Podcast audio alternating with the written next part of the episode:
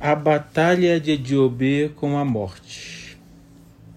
Agora ficou claro que Ediobê passou na mão de todos os inimigos possíveis e imagináveis, porque ele resistiu em defender os seus bons objetivos. Ele tinha sobrevivido aos problemas dos leigos e dos sacerdotes da mesma maneira de sua família dentre as divindades e do rei. Foi então a vez da morte tomá-lo em combate.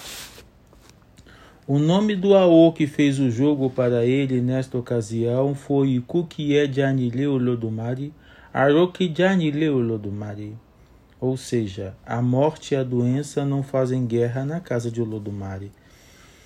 Ediobê foi avisado que ele morreria antes do fim daquele ano.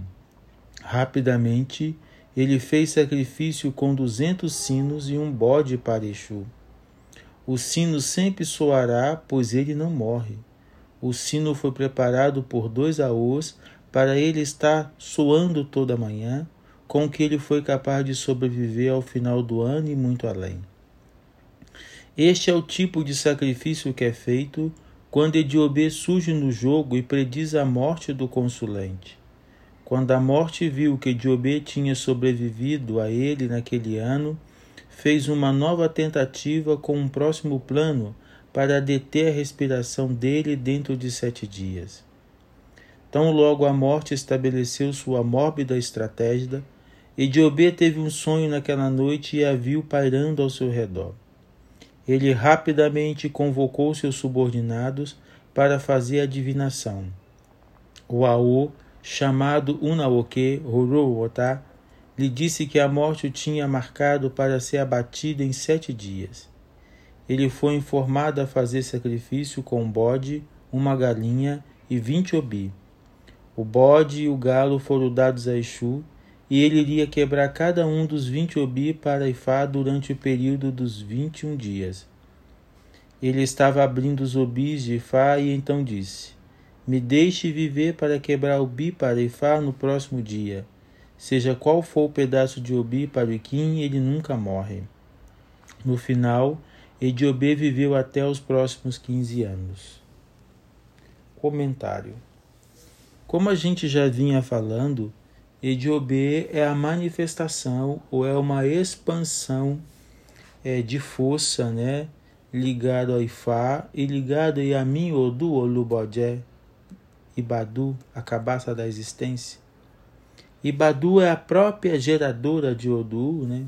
através de um processo cósmico de acasalamento entre Fá e Ibadu, e Amin Odu Lubodé, nasce os 256 filhos de Fá. Desses 256 filhos de Fá, 16 são chamados de Odu Abá e 240 são chamados de Amulu filho de Odu.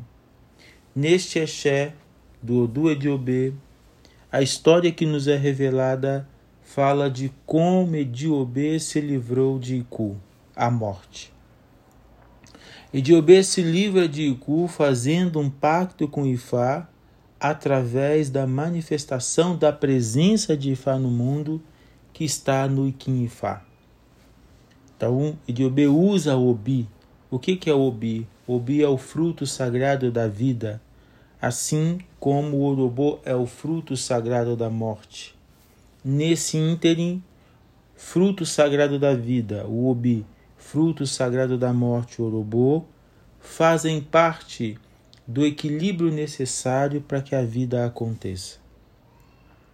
Neste caso, Ifá, para se livrar dos seus inimigos, para não ser levado pela morte, ele oferta, ele se dispõe a quebrar, a partir o bis para Ifá, para entregar o seu Ifá, para entregar Iquim, porque Iquim é a própria manifestação é, de Ifá. E é interessante que antes de, de fazer esse pacto, esse compromisso com o Ifá, Ediobê sacrifica para Exu e sacrifica, e sacrifica para que seja bem sucedido. Exu é o que torna possível a gente ser bem-sucedido em nossas empreitadas, em nossos projetos, nas coisas que a gente se propõe a fazer. Se vocês prestarem atenção, Ediobê está sempre sacrificando, sempre fazendo ebó para Exu, para ser bem sucedido em uma das suas empreitadas. Nessa situação de ser livre da morte, de se livrar da morte, Ediobê não esquece de Exu. E então ele oferta o Bi a Ifá e Ifá o livra da morte. O Exé fala das perseguições de Ediobê. É interessante a gente observar que nesses 12 episódios dessa primeira temporada sobre o Diové, são 12 histórias, são 12 exés, né? São 12 narrativas do Leste Leste Fá, dos poemas de Fá acerca do, do Diobê, está ensinando para nós o quanto um Odu tão promissor, tão majestoso, que se tornou o rei dos Odus, mas era o mais pobre entre eles, era o mais simples entre eles, mas se tornou o rei dos Odus, é, sofreu muito aqui na terra e passou por muitas adversidades para poder assegurar o seu compromisso com Lodomário. Porque se vocês recordam bem, quando o guardião celeste conduz Ediobê de volta ao Urum, ao céu, para poder prestar conta ao Lodumare das, das denúncias que as demais as divindades mais velhas tinham feito acerca dele, e diante de Olodumare, o guardião celeste revela o que que Ediobê estava fazendo, e Olodumare fica surpreso e envia Ediobê de volta à Terra, ele envia Ediobê para continuar com a sua missão, não para modificá-la. A única mudança que Olodumare faz na missão de Odiobê, a gente escutou isso no segundo episódio, se não me engano, foi de que Odiobê deveria passar a cobrar pelo seu trabalho, por pouco que fosse. Mas que mesmo cobrando, Olodumare instrui, orienta Odiobê a não deixar ninguém sem salvação, ou seja, a não deixar ninguém de ser cuidado. Ediobê é o Odu da bênção, é o Odu da luminosidade. É o Odu que traz todas as bênçãos para a vida da gente e para a casa da gente.